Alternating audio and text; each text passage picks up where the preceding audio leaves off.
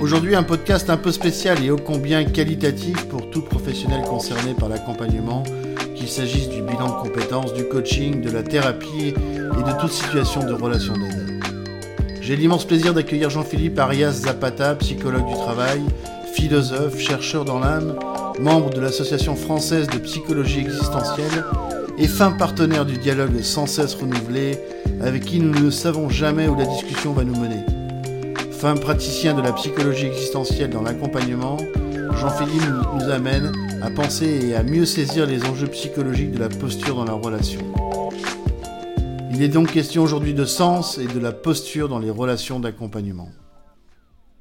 Eh, salut Jean-Philippe, écoute, très très content de te trouver. On y arrive enfin à ce, moment que, dont on parle depuis très très longtemps, de pouvoir ensemble euh, échanger, s'enregistrer euh, sur, euh, sur plein de sujets, mais sur un sujet qui nous parle particulièrement, c'est cette question de, du sens dans ce que l'on peut vivre dans nos, nos activités respectives d'accompagnants dans différents contextes. Et puis, on, on a souvent abordé aussi la question de la posture. Donc aujourd'hui, l'idée, c'est mmh. qu'on puisse sans tout dire, parce qu'on ne peut jamais tout dire, mais de pouvoir nous laisser guider dans la conversation sur cette question du sens et de la posture dans l'accompagnement, vaste sujet, pour euh, pouvoir échanger tous les deux et en faire profiter nos, auditeurs. Dans ma pratique, je me retrouve euh, depuis, depuis maintenant plus d'une vingtaine d'années, souvent accaparé, et c'est normal, par cette question du sens qui nous est cher, et, et beaucoup à réfléchir sur cette question de la posture, que ce soit en bilan ou en coaching d'ailleurs. Mmh. Hein, dans, les, dans les deux, à chaque fois, on retrouve cette questionnement-là, et, ou en thérapie aussi. Euh, parce qu'on voit bien que c'est ça qui nous accapare beaucoup plus finalement que les outils hein, ou les techniques qu'on peut avoir, la boîte à outils qu'on peut avoir, euh, tout un chacun euh, bien, bien rempli, bien élaboré, mais on se bien, on rend bien compte qu'il y a quelque chose qui se passe du côté de la relation avec l'autre et qui nous renvoie à ce qu'on pourrait appeler parfois la question du sens dans cette relation et de la posture. Euh, je sais pas, toi, toi, tu vois ça comment, comme ça, pour démarrer euh, Ouais, je vois, je vois justement, bah, c'est ce lien qu'on peut faire donc avec l'accompagnement. Qu'est-ce que ça veut dire du coup accompagner? Hmm. Euh, et justement, est-ce que c'est juste fournir des outils et laisser les personnes se débrouiller avec, ou au contraire prendre les outils comme un support de discussion, de hmm. réflexion? Et c'est ici où je pense que hum, on se rejoint complètement. Et ça, ça, en fait, j'y réfléchis et je pense que ça fonctionne pour n'importe quel type d'accompagnement. Du coup, il y a évidemment le coaching, euh, le, hum, consulting, du coup, euh, il y a le bilan de compétences, mais en fait, l'accompagnement, c'est aussi les profs. Simplement, ils n'ont pas les mêmes objectifs, qui sont pas les mêmes objectifs, qui sont de, de, de là d'apprentissage, alors que nous, c'est plutôt de soins ou d'exploration de soi, et de trouver, par exemple, son sens. Donc, ouais, il faut bien distinguer, je trouve. Euh, ce qui fait que nous, on est là et qu'on aide, c'est euh, qu'on a justement cette possibilité de, d'être, de donner un cadre où on apprend euh, sur soi ou sur les connaissances. Nous, spécifiquement, on parle sur soi. Et donc, nous, il faut qu'on travaille, c'est ça qui est principal, c'est la posture. Hmm. donc cette question de la posture, alors naïvement, pour le faire un peu exprès, pour provoquer un peu la conversation, si j'étais un peu un peu trivial, je dirais que la posture, c'est euh, ça renvoie à celle de mon corps, mais bon, il se passe bien il se passe bien évidemment mmh. autre chose à un autre endroit. Ouais. Euh, et, on parle bien implicitement, euh, mais ça va toujours mieux en le précisant, de, posture qui serait de, nature quelque part beaucoup plus, bien que le corps soit engagé, hein, bien évidemment, mais mmh. par rapport au sens commun, là on est plus sur une notion de posture psychologique. qui va qui va induire beaucoup de choses pour nous et, et notamment dans cette relation. Donc c'est ah, cette question de la posture dans l'accompagnement euh, qui peut renvoyer à mm. cette dimension psychologique et relationnelle, euh, c'est c'est à la fois très clair quand on en parle parce qu'on voit bien intuitivement de quoi il en retourne, mais c'est, je trouve, parfois pas si simple que ça à, définir. Euh, on peut parfois avoir du mal à finalement définir c'est quoi cette question de la posture dans l'accompagnement, de, de, quoi, de quoi il en relève et ça, ça concerne quelle dimension. Tu vois, moi, j'aurais tendance à penser que la posture, par exemple, une des idées qui me vient à l'esprit, serait, entre autres, mais un des points serait la question de l'intention qui m'anime quand je suis en lien avec quelqu'un. Hmm. Ouais, je, suis plutôt d'accord et c'est pour ça que j'y réfléchissais par rapport aux études de psychologie où l'importance des stages est en fait euh, énormissime par rapport à ça parce que on, peut avoir les connaissances psychologiques, etc. Mais en fait, accompagner réellement, c'est plus que ça, c'est des compétences pratiques et de mise en lien. Euh, mise en lien, et comme tu disais, euh, comment, comment on accueille, comment la personne on peut accueillir sa parole, comment en même temps on peut être euh, une certaine bienveillance, euh, tout en n'étant pas non plus euh, juste une oreille. On, on doit être là pour faciliter, pour aider à l'explicitation de ce que la personne ne sait pas d'elle. Peut-être qu'elle le sait déjà, mais qu'il y a des chances qu'elle ne le sache pas, tout en même temps, bah, respectant le, en respectant le fait que la personne experte, c'est pas nous, c'est elle sur sa propre vie. C'est Hmm. ça que, que je trouve essentiel et très compliqué parce que on, on peut souvent penser, bah oui, là j'ai un, j'ai un ami, une amie, euh, un confident, une confidente qui est fin psychologue, qui est capable de, de m'aider, mais en fait, c'est pas la même chose professionnellement euh, parce que euh, il faut éviter même tout type de projection, il faut éviter le fait que nous on considère quelque chose et du coup on va juger en conséquence. C'est aussi ça qui est assez euh, tordu, on peut dire, dans la posture, c'est il faut être bienveillant, mais en même temps, il faut être neutre par rapport à ses propres points de vue, ses Hmm. propres opinions. Hmm. Est-ce que c'est possible? Ça, c'est une question. Une question euh, que les psychanalystes euh, appellent les psychanalystes appelleraient dans leur contexte, euh, dans leur cadre euh, propre, une neutralité bienveillante quelque part? Il y a un petit peu de finalement. hein. Ouais, donc je, je- ça me fait dire que la, la posture, on pourrait l'avoir à la fois comme une disposition intérieure personnelle, euh, c'est-à-dire que la façon dont, dont moi-même je me perçois et je me situe euh, vis-à-vis de la personne que Hmm, j'accompagne. Bon, ce qui, ça inclut une, une confiance dans, dans, dans mes ressources, ce qu'on pourrait appeler mes, mes ouais. compétences, mon niveau d'empathie, ma capacité à me mettre à la place de l'autre, finalement, et la conscience euh, que je peux avoir de, de ce qui se passe en moi, de mes émotions, par exemple. Donc, c'est une disposition intérieure que je dois, sur laquelle je dois être attentif et conscient. Euh, mais c'est aussi finalement une série de... La posture peut relever aussi en même temps de fait, puisqu'on n'est pas tout seul dans cette affaire, on est à deux dans une relation. Donc, c'est aussi une question d'attitude et de comportement, Hmm, finalement. hmm. Un peu les deux. Donc, qu'est-ce qui relève de moi, pour le dire un peu simplement euh, et de, de ce que je, j'active, déploie dans, dans mes attitudes et mes comportements dans la relation avec l'autre. Donc, une dimension relationnelle à cette question de la posture finalement. Elle n'est pas que intrinsèque à moi-même, c'est ça que je veux te dire. quoi. Ouais, complètement. Ouais. Complètement, c'est être capable de, voilà, de, de comprendre aussi, euh, mais c'est pas comprendre dans le sens intellectuel du terme, mais euh, juste euh, en, de manière pratique, ok, cette personne, euh, elle a du mal à expliciter. Donc là, ça va être à moi au départ de faire l'effort, d'essayer de diriger, même si ça ne veut pas dire de manière autoritaire, mais de juste, ok, on va essayer de poser ensemble pour que la personne puisse se rassurer dans ce cadre et au bout d'un moment, essayer au contraire de toujours être en étant flexible dans cette posture de, de faire, je vais de moins en moins être directif, directive, de plus en plus laisser la personne en intégrer, intérioriser ce cadre. Et Ouais. que cette discipline que nous, on, on, pose- on posait, ben en fait, elle devient une forme d'autodiscipline pour que la personne Mm. soit vraiment agente dans le cadre de l'accompagnement. Ouais. Bah, tiens, d'ailleurs, je rebondis sur ton mot là que tu utilises, euh, parce que c'est un mot qui, pa- qui paraît, euh, qui paraît simple, mais souvent quand on le mentionne avec d'autres personnes qui ne connaissent pas, ça, ça parle pas spontanément. Je dis pour que la personne soit agente, et, et on parle Hmm. d'ailleurs souvent d'agentivité. Hmm. Euh, si là, pour nos auditeurs, on devait un peu essayer de, de définir simplement ce qu'est cette, cette question de l'agentivité, qui est un concept un peu, un peu jargonneux, mais Hmm. pour le coup quand même très important. Comment, ouais, comment toi, à ton avis, on pourrait le, comment toi tu verrais ça, cette question de l'agentivité, ça veut dire quoi finalement? Parce que le terme est comme ça, pas très commun hein, quand même. Il est pas très commun, il est un peu jargonneux, je suis d'accord. On pourrait très bien utiliser euh, d'autres termes, c'est juste ça a été caractérisé comme ça psychologiquement, comme pouvoir d'agir, pouvoir d'action. C'est vraiment euh, euh, c'est ce qu'on est capable de faire. L'agentivité, c'est vraiment avoir la possibilité d'agir de manière, euh, je veux dire, individuelle, euh, se sentir capable de et pouvoir le faire.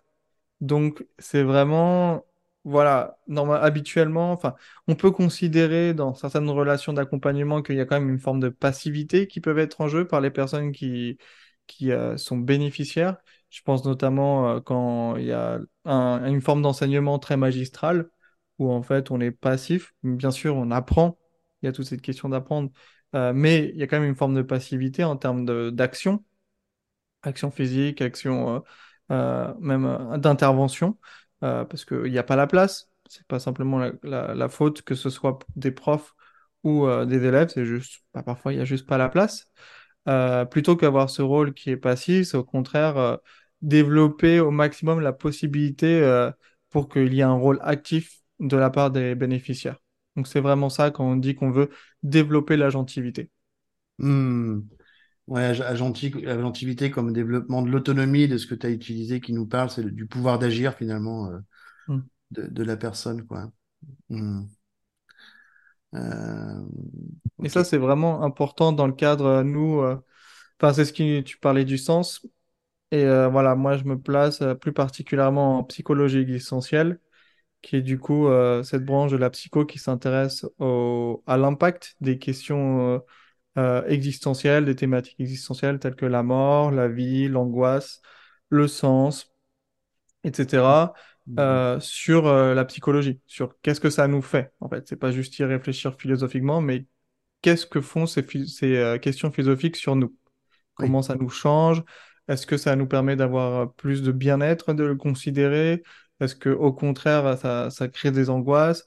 Est-ce que c'est lié à des intérêts professionnels Enfin, il y a vraiment tout un tas de questions qu'on peut se poser euh, à ce niveau-là.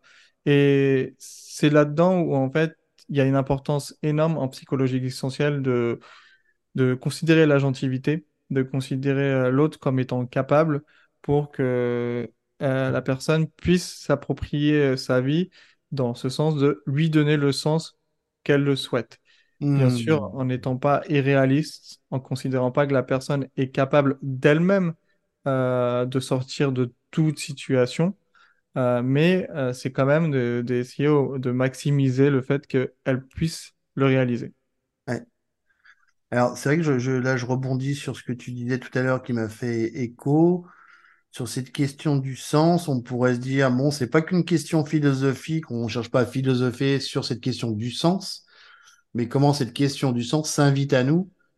J'ai presque envie de dire dans notre quotidien pragmatique de tous les jours finalement, euh, bon que nous on retrouve dans nos, pratiques d'accompagnement de fait, parce que j'ai envie de dire le cadre provoque cette question du, rapport au sens.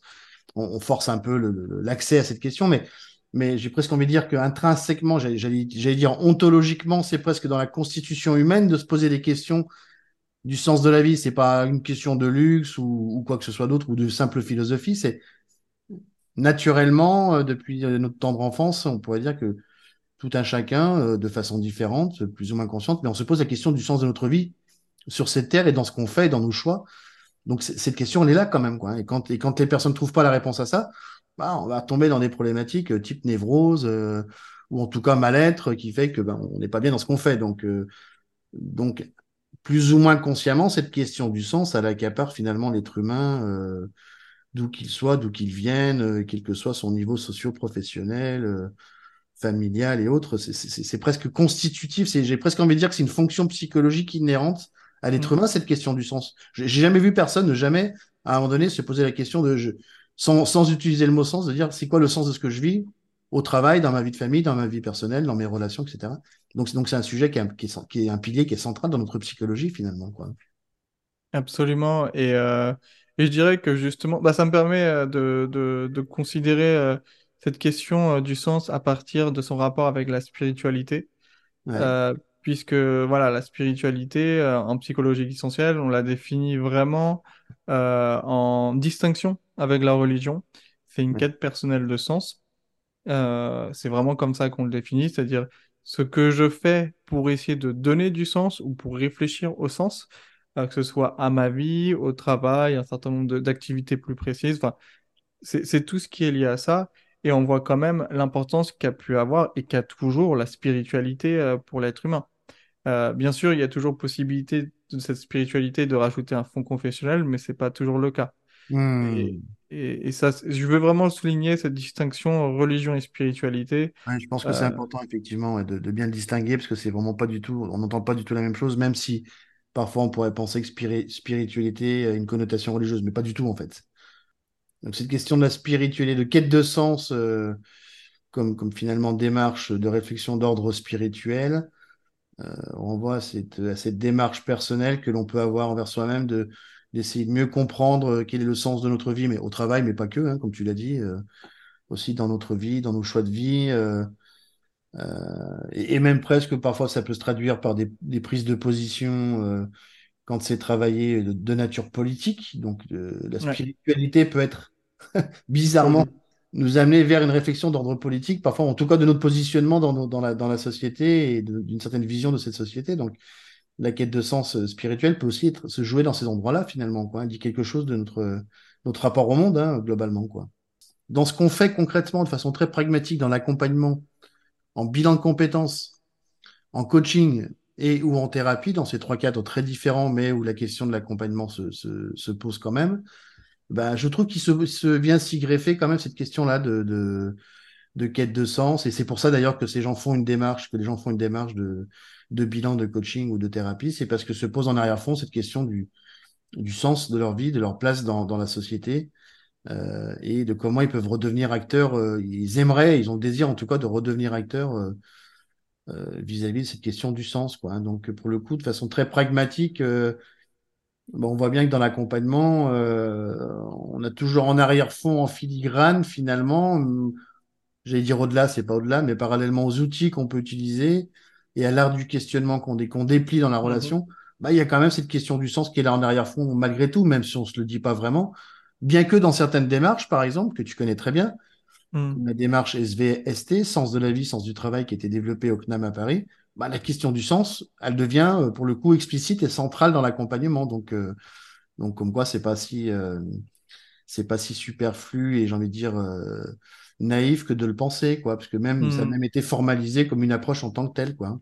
Comment ça peut se traduire dans la relation, ça concrètement, cette question-là de la quête du sens, dans notre façon d'être et de faire? Comment on pourrait ramener ça à des enjeux de communication interpersonnelle?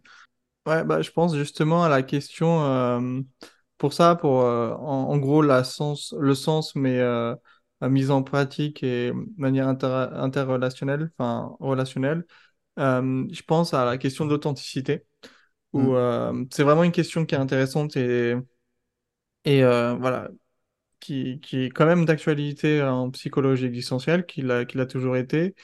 Et, et au départ, c'est un peu, c'est une idée qui vient de la, de la psychologie humaniste euh, de, de, Rogers, où vraiment euh, l'objectif c'était euh, d'être authentique, ce qui ne veut pas dire sincère, il faut faire attention à ça, c'est pas la même chose, la sincérité et l'authenticité. La sincérité, c'est un synonyme de franchise. L'authenticité, c'est suivre les valeurs et ce qui nous guide, guide le sens, les sources de sens, pour qu'on puisse être la même personne, même si on est dans, un, dans différents milieux. Et donc, c'est faire au mieux avec ça. C'est parfois restreint parce qu'il y a des cadres où en fait on ne peut pas faire ça. Euh, on peut le faire parfois juste de manière limitée. Il me semble que c'est le cas pour le cadre de l'accompagnement parce que l'idée n'est pas de rendre symétrique la relation. Euh, nous, on a la responsabilité de la posture, du cadre, etc. Mais aussi euh, être capable de s'ouvrir et de laisser voir quel est le sens de notre propre vie à la personne pour essayer de voir si ça aide à l'explicitation, etc. C'est-à-dire que on est nous-mêmes, c'est mauvaise chose que de dire ça, c'est trop s'instrumentaliser, mais une forme d'outil, euh, parce qu'on a cette authenticité. Donc l'authenticité euh, appelle une posture. Oui, c'est ça. Donc notre propre posture d'authenticité dans l'accompagnement euh, produit un effet presque d'autorisation pour la personne qui est avec nous, à, aller aussi à cet endroit-là et réfléchir à cet endroit-là dans cette posture-là aussi, de mobiliser psychologiquement cette dimension, cette posture d'authenticité pour elle-même, euh, finalement aller, aller chercher aussi dans sa réflexion des, des, des, éléments qu'elle n'aurait pas eu euh, forcément toute seule si on, si on ne l'avait pas aidé à, à se positionner, en lui montrant que c'est possible de se positionner à certains endroits et que la relation peut, peut euh, être teintée par cette question d'authenticité. Quoi. Enfin, on est, c'est pas de la prescription du tout, c'est une espèce de d'autorisation indirect parce que nous on l'est, ben, l'autre ça peut l'autoriser à l'être aussi finalement quoi. C'est un peu, je le dis un peu simplement, hein, mais. Euh, ouais. Ben, en, fait, je rajouterais parce que c'est complètement ça, mais je rajouterais aussi le fait que être authentique et dire qu'on a eu un vécu similaire à l'autre, ça, ça, ça le valide, ça le valide pour la personne et ça lui permet de justement de prendre confiance en ses propres réflexions, sa propre introspection, tout ce travail qu'elle peut faire. Euh, et donc, voilà, améliorer cette agentivité, encore une fois, pour venir là-dedans, pour euh, qu'elle continue à travailler et que ce travail se limite pas simplement au le temps de l'accompagnement, c'est-à-dire cette heure et demie, cette heure, cette heure et demie où on est ensemble, mais aussi à l'extérieur où ça continue, ça continue, ça continue, ça se digère, ça jusqu'au moment où voilà, on, on constate que la personne à la première séance qui avait du mal à expliciter, à la dernière séance, euh, vraiment s'épanouit et a réussi à, à au moins avoir une impulsion. L'objectif, c'est une impulsion. C'est pas le, résultat final. C'est le fait que la personne ait travaillé ça. fait. Complètement. Je te, je te retrouve dans, dans, ce que tu dis. Effectivement, moi, je le constate très, j'ai pas chaque bilan, mais pas loin, sur le fait qu'effectivement, on, on, voit la personne cheminer dans ce processus de réflexion propre au bilan hein, pour aller vers une meilleure connaissance de soi et, euh, et in fine l'élaboration d'un projet professionnel.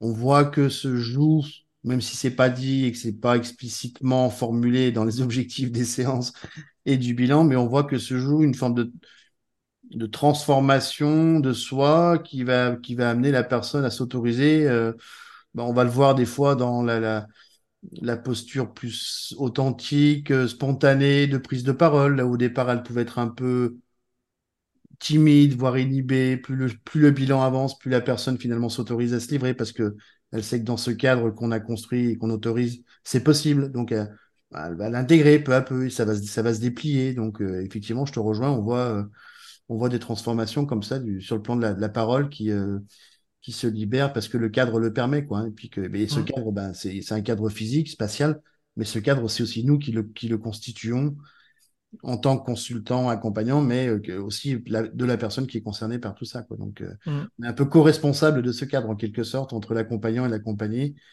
qui fait que ça, va, ça, va, se déployer. Quoi. Et justement, cette co-responsabilité, euh, moi, je trouve ça méga intéressant et, et ça permet encore une fois toute cette question de l'agentivité, de l'explicité. C'est de l'explicité. Euh, euh, moi, c'est ma pratique. Hein, je dis pas qu'il faut faire comme ça absolument, mais mmh. au début et à la fin, la fin de chaque séance, euh, ce que je fais, c'est que à chaque fois, je demande est-ce que ça se passe bien entre nous? Est-ce qu'on est, d'accord? Parce qu'il faut être d'abord d'accord ensemble. Ouais. Euh, sur euh, est-ce qu'on a envie d'être encore accompagné, accompagnant ensemble? Ensuite, il y a, OK, qu'est-ce qu'on va faire aujourd'hui? C'est quoi les objectifs? On va y réfléchir ensemble et on va ensemble donner un consentement éclairé, les mmh. deux, encore une fois, les deux. Là, c'est la partie, on pourrait dire, où on symétrise le plus pour essayer de, de co-responsabiliser.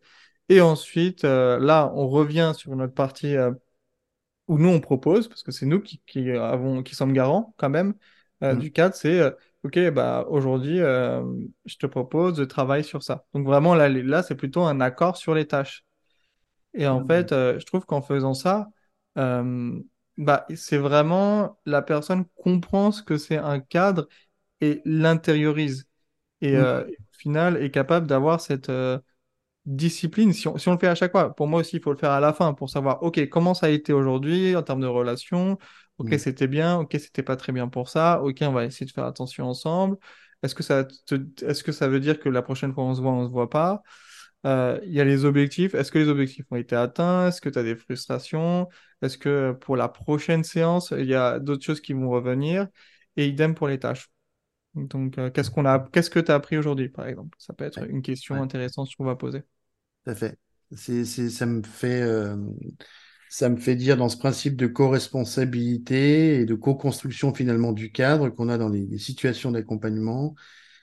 Et je sais que je le fais souvent, euh, alors je pense que ça devient complètement inconscient chez moi avec les années, mais effectivement, je, je, suis souvent dans une, un niveau de questionnement qui amène à, on pourrait qualifier de méta dans certains contextes. Mm. C'est-à-dire qu'on n'est pas simplement en train de faire quelque chose, mais à un moment, à un moment donné, tous les deux, on va débriefer de qu'est-ce qu'on a fait ensemble, tant dans le contenu de ce qu'on a fait que dans ce que l'on a vécu ensemble dans cette séance-là. Donc, une espèce de, d'analyse à deux niveaux de, il y a ce qu'on a fait et il y a comment on l'a fait et, on en discute, quoi. Ça nous rend conscients à deux de, de cette relation qu'on a tissée qui nous a permis de cheminer. Je pense que ça, ça participe aussi de, de, de quelque chose qui est aidant pour l'accompagner, quoi, et pour l'accompagnant aussi, pour le coup, parce que ça va dans les deux sens, hein, finalement. En fait, ce qui est intéressant, c'est que justement, euh, cette, euh, cette question de cette question méta, cette question de travailler la relation même euh, au service, non seulement de la relation, mais au service de, des besoins du, du, de la bénéficiaire, et là ça dépend du de la bénéficiaire, c'est vraiment hérité, en, notamment en psychologie existentielle, de développements psychologiques qui sont euh, de la phénoménologie, où il y a Hmm. vraiment cette question euh, de, OK, on va explorer, explorer le moment même, le moment même où on est là. On va essayer de, de rester là, dans ce cadre-là. Et bien sûr, c'est pas dire que tout l'accompagnement doit être ça, toute l'heure, l'heure et demie, mais euh, c'est euh, avoir ces moments où c'est le cas, euh, ça permet d'être plus conscient de ce qui se passe, de ce qui Hmm. se passe, non seulement du coup intellectuellement, mais ça peut être aussi corporellement. On peut très bien s'imaginer qu'on explore, euh, comme euh, certaines branches comme le focusing, on explore vraiment les sensations corporelles parce que elles peuvent nous dire des choses. Elles peuvent nous dire des choses. On- on peut très bien ne pas savoir qu'on est stressé et en fait ressentir une boule à la gorge qui est toute fine, toute subtile, mais qui est quand même là et se dire, je dois être stressé, mais par quoi je suis stressé donc? Et donc commencer, voilà, un cheminement réflexif à partir même du corps, du Hmm. corps lui-même. ouais, ouais, complètement, ouais. Moi, ça me parle énormément, cette question de, de, de la posture, de, de, de pleine présence, de pleine conscience. Alors, pleine conscience, pas en référence à la pratique de la pleine conscience, mais de, comme, état, comme état psychologique, d'être pleinement en accueil ici et maintenant de ce qui est en train de se passer, de ce qu'on vit nous-mêmes psychologiquement dans nos pensées, dans nos, les sentiments qui peuvent nous animer, dans notre corps, mais aussi de ce qui se joue dans cette relation. euh, euh, et je trouve que dans l'accompagnement, bah, c'est là où ça devient subtil et intéressant. L'accompagnement, c'est pas juste on est là pour utiliser un outil technique particulier. Euh, c'est aussi la qualité de notre relation et de comment moi je suis présent à ça qui va peut-être me faire te poser la question, euh, la bonne question au bon moment pour t'aider toi-même à avancer là où toi tu serais pas allé forcément tout seul, quoi. Donc, donc, ça revient à dire, euh, pour le résumer, finalement, euh, que cultiver cette question de la pleine présence dans la relation à l'autre, de ce que l'on vit nous-mêmes, peut nous amener à poser la bonne question, enfin en tout cas la question qui sera porteuse de sens pour la personne et qui lui permettra elle-même d'élaborer, quoi. Donc c'est voilà, c'est la posture de, de, de bonne, de pleine conscience favorise la bonne question pour aider l'autre à cheminer. Tu vois, si je fais un peu un raccourci un peu, un peu simple. Je pense que c'est ça, et tout en n'étant pas non plus perfectionniste à ce niveau-là, Ouais. euh, dans ce sens que euh, euh, parfois on peut pas être complètement en pleine présence, et être authentique, c'est aussi être capable de le dire. Hmm, Être capable de dire, bon, là pour l'instant j'ai un petit truc qui, qui est en tête, et comme ça, ne pas juste faire semblant que ça ne devienne pas euh, une pleine présence juste superficielle, comme si elle était montée en tant que telle envers l'autre personne. C'est euh, en tant qu'accompagnant ou accompagné, dire At- attendez là une petite seconde, ok, je reviens, c'est bon, tout va bien. Pour voilà, c'est aussi ça qui est intéressant avec l'authenticité, c'est euh, euh, permettre ces, ces, ces, ces petits moments de flottement qui sont pas inutiles en fait. hmm, Peut-être parce que ça nous a fait penser quelque chose à nous en tant qu'accompagnant ou en tant qu'accompagné et donc qui est euh, quelque chose qui pourrait être digéré plus tard et utile, utile aussi. Donc euh, c'est ça qui est, qui est intéressant, je trouve, c'est euh, euh, l'idée de pleine présence, je pense qu'elle est importante, il faut le faire. Euh, il faut pas être perfectionniste dans le sens, si on n'est pas à, à 100% en pleine présence pendant une heure, une heure et demie, ben en fait, au contraire, ça peut être très productif, ces inst- interstices d'attention. Ouais, complètement. Et c'est vrai que de s'autoriser à l'exprimer, bah, ça, ça procure une autorisation à l'autre aussi. Ça me fait penser, par exemple, tu vois, pour donner un exemple un peu concret, en bilan, Euh, il y a un moment donné dans, l'accompagnement bilan, il y a une étape où, euh, une fois qu'on a passé les premières séances euh, qu'on va qualifier un peu de, de, connaissance de soi, introspective, on apprend à mieux se connaître sur plein d'aspects liés à notre personnalité, nos valeurs, nos compétences, etc. Il y a un moment donné dans le bilan, on va, on va on va rentrer dans une deuxième phase, un deuxième temps qui va être plus projectif, où on va proposer à la personne de commencer à réfléchir bah, qu'est-ce que ça pourrait donner comme type de projet potentiel, tout ce qu'on vient de se dire là, pour la suite de ta vie? Et, et ça, quand on arrive dans cette étape-là, souvent, euh, j'en discutais avec un collègue d'ailleurs pas plus tard que ce matin, cette étape-là va, va provoquer chez certaines personnes une espèce de peur, parce que bah, on est là à ce moment-là, on n'est plus à réfléchir qu'à soi, on est, on est confronté un peu au réel, comme on dit, c'est-à-dire que bah, il faut que je me mette à penser, à me penser moi dans l'environnement, et ça peut donner quoi? Et là, d'un coup, c'est, ouh là là, ça fait peur ce changement potentiel là. Et, sinon, on n'est pas autorisant par notre posture, euh, bah, parfois les personnes ne vont pas nous verbaliser que ça leur fait peur de changer. Parce que parfois, elles peuvent, une personne m'a même dit une fois, euh, ah, bah, je, je, pense que je me suis pas autorisé à vous dire que j'avais des craintes du changement parce que si je fais un bilan, c'est que j'ai envie de changer. Je dis, bah non, pas forcément. Si tu fais un bilan, c'est pas forcément pour changer, c'est pour faire un bilan déjà, aussi trivialement que ça, euh, et réfléchir à la suite des possibles, mais mais mais il n'y a pas d'engagement de changement euh, euh, de façon, on va dire, irréversible dans le cadre du bilan, sachant que ça se poursuivra après. Mais mais c'est surtout le fait que la personne s'est autorisée à m'expliciter cette peur qu'elle avait du mmh. changement qui a émergé à ce moment-là. Mais je pense que c'est parce que le cadre le permet. Si on ne le permet pas, bah, on peut rester avec ça jusqu'à la fin, et puis ça reste un nœud inextriqué qui fait que ben on n'aura peut-être pas avancé qualitativement de la même façon quoi. Je sais pas si tu vois ce que je veux dire hein, dans, dans, le cheminement, c'est un peu ça. Complètement, bah, le cadre le permet et en plus euh, c'est utile au cadre lui-même parce que ces moments-là, ces moments de crainte, euh, j'en ai vécu aussi en tant qu'accompagnant. Enfin, je veux dire que l'accompagner vivre ces moments-là, surtout mmh. oui cette composante euh, quand ça devient pratico-pratique, on va dire.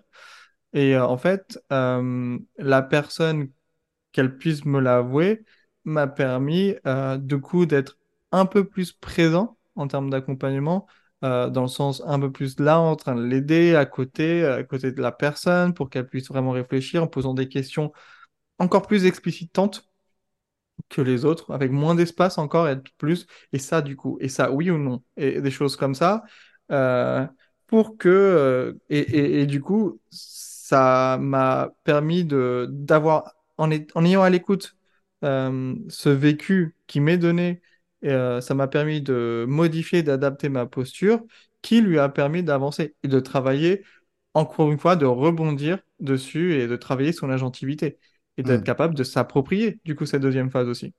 Hmm.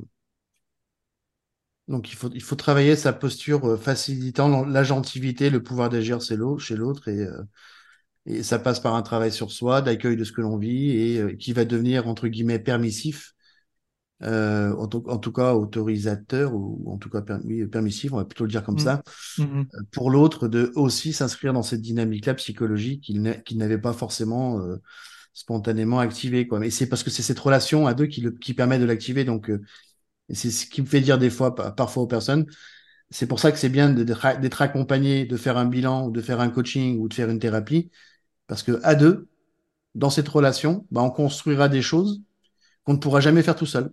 Hmm. Parce que nous sommes profondément, pour le dire trivialement, structurés comme psychologiquement et même corporellement comme des êtres sociaux. Quoi. Donc on a, on a besoin de l'autre. Euh, d'ailleurs, j'aime bien une de tes des, phrases que tu cites souvent là de, de Martin Buber, tu sais, sur euh, hmm.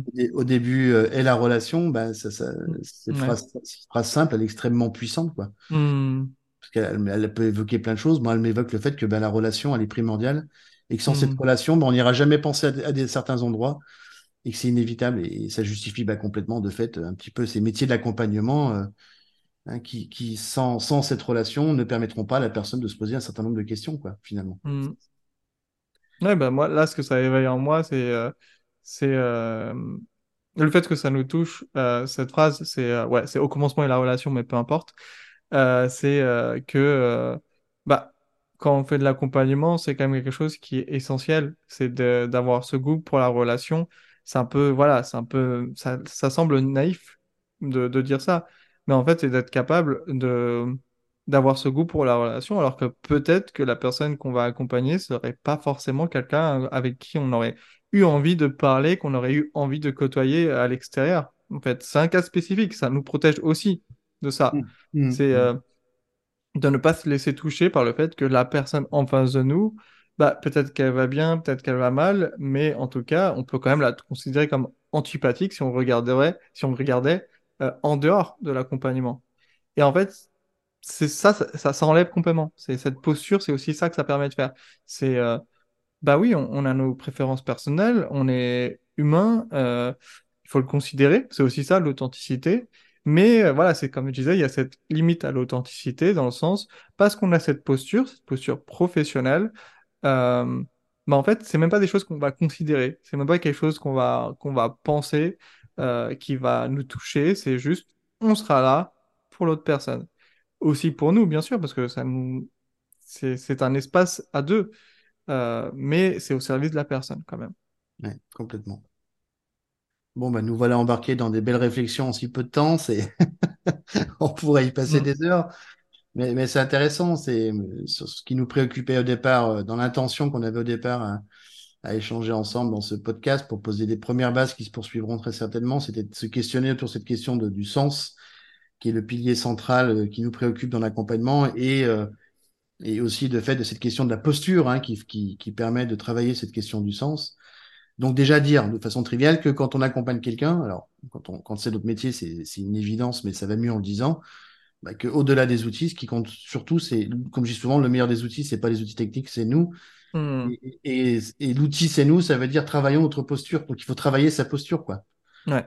Hein, donc, euh, ne pas être authentique, tu parlais d'authenticité, ne pas se substituer à l'autre, hmm. accueillir, écouter la parole de l'autre, euh, avoir une posture de, non-sachant, euh, mmh. sur d'écoute, de dialogue, une posture un peu, comme tu l'as dit, d'agentivité émancipatrice pour l'autre.